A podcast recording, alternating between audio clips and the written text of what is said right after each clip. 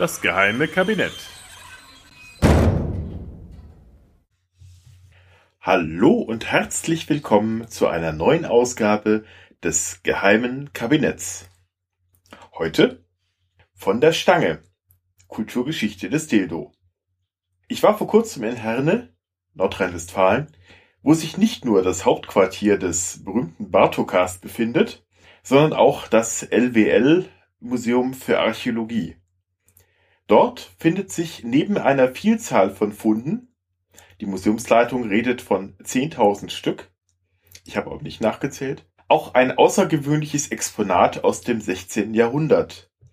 Ein hohles Glasgefäß in Form eines männlichen Geschlechtsteils.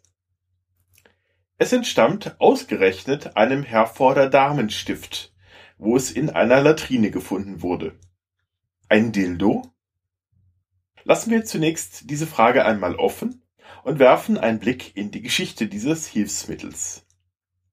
Diese könnte schon weit zurückreichen, zumindest spricht ein 28.000 Jahre alter Phallus dafür, der von Archäologen aus dem sogenannten Hohlefels geborgen wurde, einer Höhle bei Schelkingen auf der Schwäbischen Alb, den man in Bruchstücken dort aus dem Boden geholt hat. Zusammengesetzt aus 14 Einzelteilen ergibt sich ein 19,2 Zentimeter langes, 3,6 Zentimeter breites und 2,8 Zentimeter dickes und etwa 287 Gramm schweres Objekt mit eindeutig männlichen Attributen. Die Tübinger Forscher gehen allerdings davon aus, dass es eher als Schlagobjekt denn als luststeigerndes Hilfsmittel eingesetzt wurde. Vielleicht ja auch beides. Das gilt übrigens auch für einige ähnlich geformte Steinwerkzeuge aus der jüngeren Altsteinzeit, die alle nicht so alt sind wie das aus dem Hohlefels, bei denen die früheren Archäologen sicherheitshalber auch eher eine zurückhaltende Deutung versucht haben.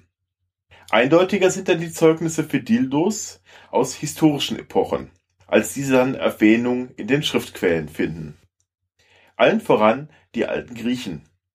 Hier scheint der Gebrauch der Olispoi, wie sie hier genannt werden, Einzahl Olispos, spätestens seit dem fünften Jahrhundert vor Christus weit verbreitet gewesen zu sein. Zumindestens legen das die zahlreichen Darstellungen auf den Vasen nahe. Hier finden wir sie in mannigfacher Form der Verwendung, auch doppelendige kommen vor, bei der zwei Frauen zugleich nun gut, das überlasse ich jetzt der Fantasie der Hörer. Auch in der Literatur hielten die Stäbe dann Einzug.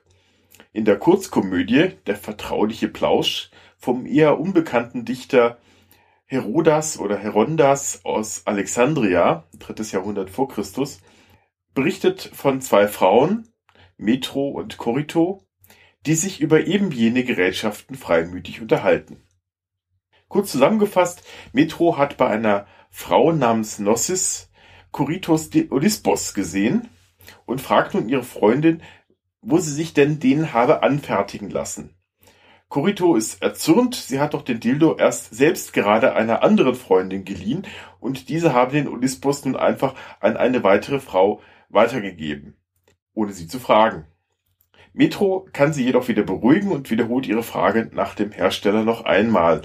Corito erzählt dann unter dem Siegel der Verschwiegenheit, dass man diese bei dem Taschenmacher Zeron bekommen könne, dieser jedoch seine wahre Profession geheim halte, um der Steuerfahndung zu entgehen.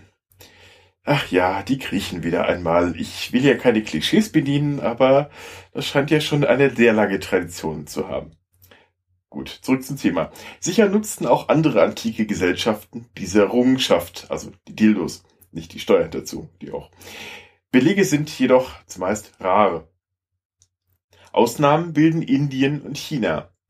Das im Zeitraum zwischen dem dritten und fünften Jahrhundert entstandene indische Kamasutra kennt etwa hohle Dildos bzw. Verlängerungen des männlichen Geschlechtsteils, die der Mann nutzen konnte, wenn er von der Natur etwas zu kurz gekommen war oder die Partnerin entsprechend großzügiger gebaut war. Der Sanskrit-Text empfiehlt Gerätschaften aus Edelmetall, Kupfer, Eisenblei, Elfenbein, Büffelhorn, Elfenbein, Elfenbein hatte ich schon, oder Holz, und es sollte sich, Zitat, weich und kühl anfühlen, die sexuellen Kräfte anregen und in der Größe genau passen. Zitat Ende. Für den kleinen Geldbeutel hingegen rät das Kamasutra zum Griff nach Naturmaterialien, etwa einer Röhre aus dem sogenannten Holzapfel oder Elefantenapfel, das ist ein indischer Gummibaum, das längliche Ende eines Flaschenkürbis oder auch Schilfrohr, das mit Öl und Pflanzensäften weich gemacht und mit Schnüren zusammengebunden werden solle. Im mittelalterlichen China waren Dildos in der Regel von lesbischen Frauen eingesetzt und aus Elfenbein oder Holz gefertigt. Auch Porzellan kam schon vor. Beschreibungen zeugen vom Einsatz von mit Seidenbändern umgeschnallter Stäbe sowie Doppeldildos. Die Chinesinnen hatten zudem den Vorteil, dass in ihren Gefilden ein phallisch geformter Pilz wuchs, der bei Gebrauch sogar anschwoll.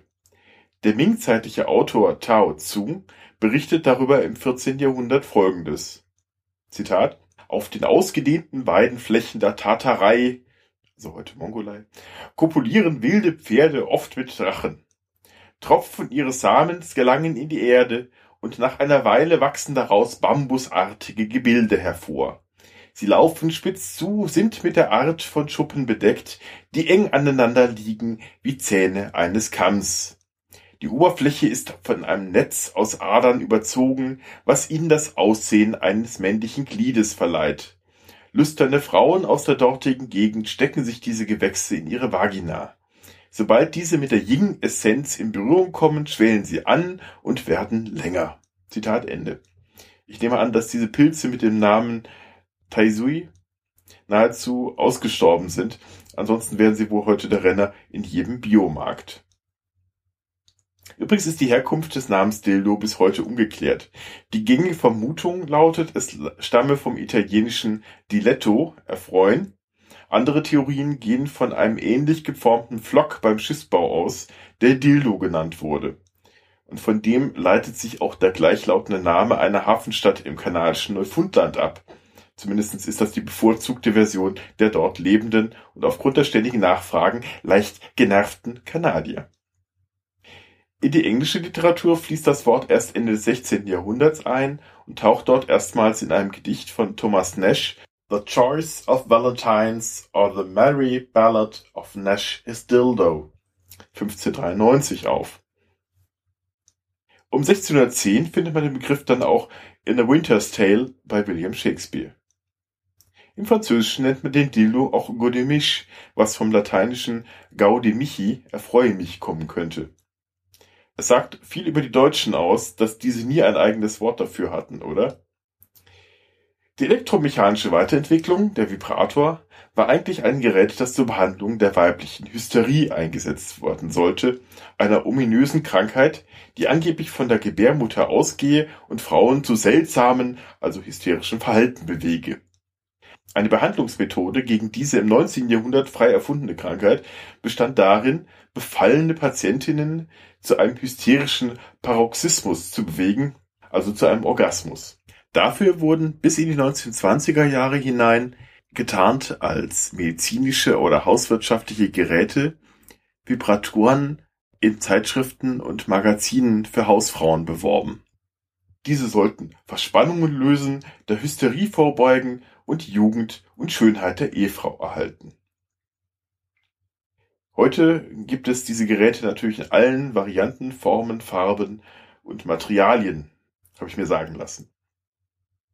Aber doch einmal zurück zu dem gläsernen Fundstück aus dem Damenstift im Museum in Herne. Ist das nun tatsächlich ein Glasdildo? Also ich persönlich glaube eher nicht. Das Glas ist für einen derartigen Einsatz viel zu dünn und würde leicht brechen und könnte dann schlimme Verletzungen hervorrufen. Ich denke dann eher an ein sogenanntes Scherzglas, wie sie in dieser Zeit weit verbreitet waren. Man füllte das naturalistisch gehaltene Objekt mit Flüssigkeit, zum Beispiel mit Milch, und ließ es zum Amüsement der Anwesenden bei Tischgesellschaften herumgehen.